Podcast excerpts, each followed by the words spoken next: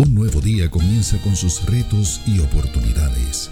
La vida nos enfrenta constantemente a tiempos de decisión, pero hoy se presenta una nueva alternativa para corazones que buscan. AMEC Casa de Alabanza presenta Reflexiones de Esperanza. Palabras de aliento para nuestro diario vivir con el pastor Misraim Esquilín.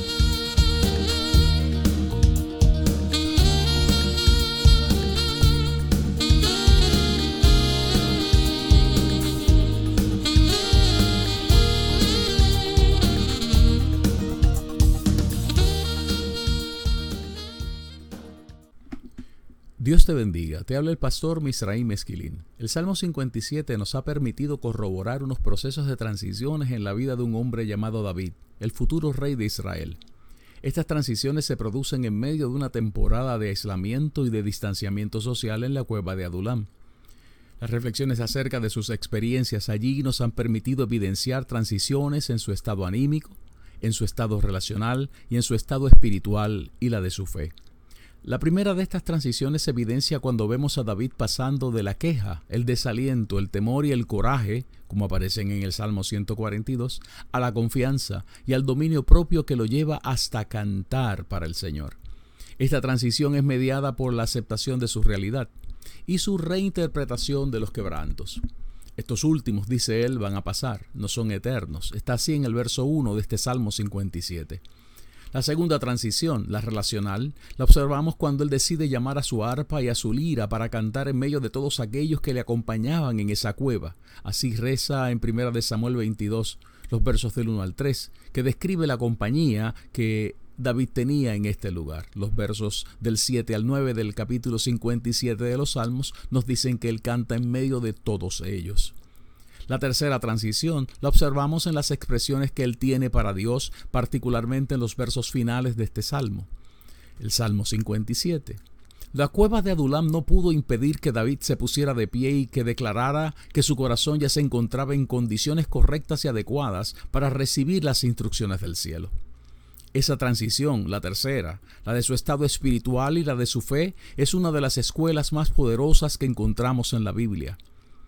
Por un lado, sabemos que David sabe que su confianza puesta en el Señor no lo dejará en vergüenza. Hoyo han cavado delante de mí, en medio de él han caído ellos mismos, así dice el Salmo 57 en el verso 6.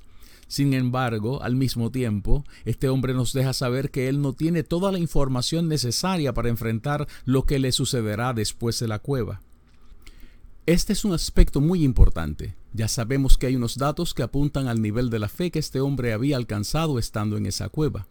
Él podía estar entre leones sabiendo que Dios enviaría desde los cielos la salvación, su misericordia y su verdad. Así lo dice el Salmo 57, los versos del 3 al 4. Al mismo tiempo sabemos que David todavía no entendía mucho acerca de qué era lo que habría de suceder con él cuando él saliera de esa cueva. Ese dato lo encontramos en el pasaje del capítulo 22 del primer libro de Samuel. Veamos allí lo que dice el verso 3 de ese pasaje. Y se fue David de allí a Mispa de Moab, y dijo al rey de Moab, yo te ruego que mi padre y mi madre estén con vosotros hasta que sepa lo que Dios hará de mí. Esa frase, hasta que sepa lo que Dios hará de mí, puede representar en otro contexto una admisión de ignorancia y la aceptación de la incertidumbre. Sin embargo, el contexto que nos regala el Salmo 57 nos acerca a otra interpretación. David puede ignorar lo que le depara el futuro, pero no ignora lo que Dios le ha prometido. El verso 3 del Salmo 57 dice, Él enviará desde los cielos y me salvará de la infamia del que me acosa. Dios enviará su misericordia y su verdad. David puede desconocer lo que sucederá con su vida, pero no desconoce a aquel en quien él ha confiado, porque en ti ha confiado mi alma, dice la parte B del Salmo 57 en el verso 1. David puede desconocer los procesos que Dios habrá de permitir en su vida para que se cumpla en él el propósito divino, pero no desconoce el lugar en el que él se encuentra. Él dice en el Salmo 57 en el primer verso, y en la sombra de tus alas me ampararé. Estas enseñanzas apuntan a que nuestras vidas no pueden estar dirigidas por las capacidades que podamos tener para conocer la dirección en la que vamos. mucho menos por las capacidades para discernir correctamente lo que nos va a suceder en el camino. Nuestras vidas no dependen de lo que sabemos. Nuestras vidas dependen de saber quién es ese que camina con nosotros, en quien confiamos. Nuestras vidas dependen de saber que Él, el Todopoderoso, ha prometido cubrirnos con su misericordia, con su verdad y ha prometido favorecernos. Nuestra vida depende de saber que estamos seguros bajo la sombra del Omnipotente, como dice el salmista en el Salmo 91. Todos nosotros nos encontramos hoy como David, enfrentando nuestros procesos en nuestras cuevas de Adulam. En esta etapa de la carrera y de la espera podemos ser abatidos por el temor y la ansiedad ante la incertidumbre de lo que vendrá después de esta cueva. Es aquí que David nos regala, precisamente en este salmo, un modelo a seguir. Un modelo que enseña que no podemos depender de lo que sabemos o entendemos. Tenemos que depender de que nuestra confianza está puesta en Dios Todopoderoso. La inclinación a lo primero, a la incertidumbre, es instintiva. Hasta el jibarito Rafael Hernández la hizo suya en el lamento borincano. ¿Recuerda la frase ¿qué será de mi islita y de mi hogar? La invitación que Dios nos hace a través de David es a decidir a hacer nuestras las promesas y las instrucciones bíblicas. Porque por fe andamos, no por vista. Eso lo dijo el apóstol Pablo en 2 de Corintios capítulo 5 y verso 7. Es aquí que David decide alabar y exaltar al Señor con unas expresiones que parecen haber sido producidas en el lugar santísimo, al lado del arca del pacto y no en la cueva de Adulam. Veamos estas expresiones, verso 10 y verso 11 del Salmo 57. Porque grande es hasta los cielos tu misericordia y hasta las nubes tu verdad. Exaltado sea sobre los cielos, oh Dios, sobre toda la tierra sea tu gloria. El concepto que David utiliza aquí para hablar de la misericordia de Dios es el concepto que más se parece al concepto de la gracia que se describe en el Nuevo Testamento. La misericordia, el kesed descrito aquí, ese es el concepto hebreo, kesed, es la misma que utiliza Lot cuando lo salvaron de morir en Sodoma y en Gomorra. O sea, está describiendo un favor que él sabía que no merecía. Dice Génesis 19, el verso 19. He aquí ahora ha hallado vuestro siervo gracia en vuestros ojos, y habéis engrandecido vuestra misericordia que habéis hecho conmigo dándome la vida, mas yo no podré escapar al monte, no sea que me alcance el mal y muera. Esta es también la misma expresión que utiliza el pueblo de Israel en su canción, luego de haber visto cómo se ahogaba el ejército egipcio en el Mar Rojo. Otra vez, un favor inmerecido. Veamos lo que dice Éxodo capítulo 15 y verso 13 a este respecto. Condujiste en tu misericordia a este pueblo que redimiste. Lo llevaste con tu poder a tu santa morada. Próximamente estaremos compartiendo una reflexión acerca de esa experiencia que tiene el pueblo del Señor frente al Mar Rojo. Esta es también la expresión que utiliza Dios cuando decide cubrir con su gloria a Moisés en el momento en que éste se encontraba dialogando con el Eterno en la montaña de Dios. Veamos lo que dice el capítulo 34 del libro de Éxodos. Y Jehová descendió en la nube y estuvo allí con él proclamando el nombre de Jehová.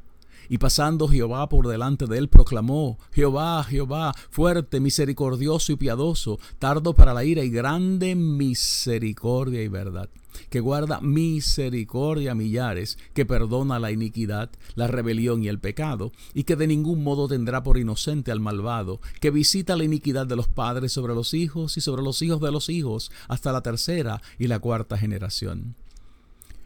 Los oyentes se habrán percatado que hay tres menciones del concepto misericordia en los versos que acabamos de leer.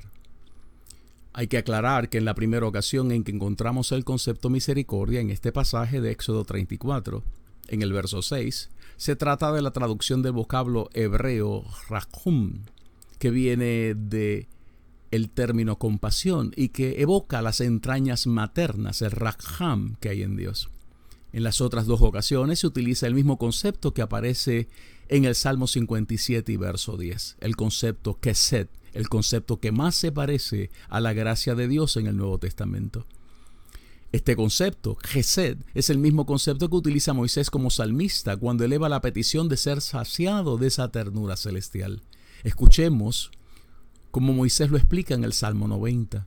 Enséñanos de tal modo a contar nuestros días que traigamos al corazón sabiduría. Vuélvete, oh Jehová, ¿hasta cuándo? Y aplácate para con tus siervos. De mañana, sácianos de tu misericordia, y cantaremos y nos alegraremos todos nuestros días. Alégranos conforme a los días que nos afligiste, y los años en que vimos el mal. Aparezca en tus siervos tus obras y tu gloria sobre sus hijos. Sea la luz de Jehová nuestro Dios sobre nosotros, y la obra de nuestras manos confirma sobre nosotros. Sí, la obra de nuestras manos confirma. Qué hermosas estas expresiones del Salmo 90, los versos del 12 hasta el final. Alabado sea el Señor. El salmista dice ahí que podemos ser saciados de esa misericordia. Hay que continuar diciendo que este es el mismo concepto que utiliza el salmista en el Salmo 130 para explicar por qué se puede esperar en el Señor. Esperé yo a Jehová, esperó mi alma. En su palabra he esperado. Mi alma espera a Jehová más que los centinelas a la mañana, más que los vigilantes a la mañana. Espere Israel a Jehová, porque en Jehová hay misericordia y abundante redención con él. Y él redimirá a Israel de todos sus pecados. Alabado sea Dios. Podemos esperar en el Todopoderoso por su misericordia. Este es también el mismo concepto que utiliza el profeta Isaías para comunicar la respuesta de Dios para un pueblo que se había visto abatido por dolores, por desamparos y reprensiones. Oiga lo que dice la profecía de Isaías 54, los versos del 7 en adelante. Por un breve momento te abandoné, pero te recogeré con grandes misericordias. Con un poco de ira escondí mi rostro de ti por un momento, pero con misericordia eterna tendré compasión de ti, dijo Jehová, tu Señor. Porque esto me será como en los días de Noé, cuando juré que nunca más las aguas de Noé pasarían sobre la tierra. Así he jurado que no me enojaré contra ti ni te reñiré porque los montes se moverán y los collados temblarán, pero no se apartará de ti mi misericordia, ni el pacto de mi paz se quebrantará, dijo Jehová, el que tiene misericordia de ti. Estos son solo algunos ejemplos que encontramos en la Biblia acerca del uso de la misericordia de la que nos habla David en el Salmo 57. Se trata de un favor inmerecido, que nos rescata a pesar de nuestras debilidades, se trata de un derramamiento de gracia que nos permite ver la gloria del Señor. Se trata de un manjar celestial que sacia el alma y nos ayuda a hacer buen uso de los días de nuestra vida, la vida que Dios nos ha regalado. Se trata del motor divino que nos capacita para poder esperar confiadamente en Dios Todopoderoso. Se trata de lo que el Señor ha prometido que ha de seguir a las temporadas de desierto, de abandono, de dolor y de desaliento. David dice en la cueva de Adulam que ese Keset es tan grande que llega hasta más allá de lo que podamos medir o imaginar. Los cielos, la misericordia de Dios es insondable. Pero David no se limita a hablar y a, cantar acerca de la misericordia de Dios. Este hombre también canta y habla acerca de la verdad al final de este Salmo 57. La verdad, el emeth, define estabilidad, certeza, la confiabilidad, la fidelidad, lo correcto y lo cierto, lo verdadero de Dios. David sabía que ese es uno de los atributos de Dios que Moisés escuchó mientras se encontraba en la herida de la peña, mientras el Señor le cubría con su gloria. La buena noticia para los creyentes en Cristo es que esa verdad que describe David y que escuchó Moisés es mucho más que un concepto. Jesucristo es la verdad, el camino y la vida. Nadie puede ir al Padre si no es por Él. Así lo dice Juan capítulo 14 y verso 6. David parece emitir una declaración profética aquí cuando dice que la verdad llega hasta las nubes. Podemos afirmar esto porque la Biblia dice que fue una nube la que recibió a Jesús en los cielos el día de su ascensión.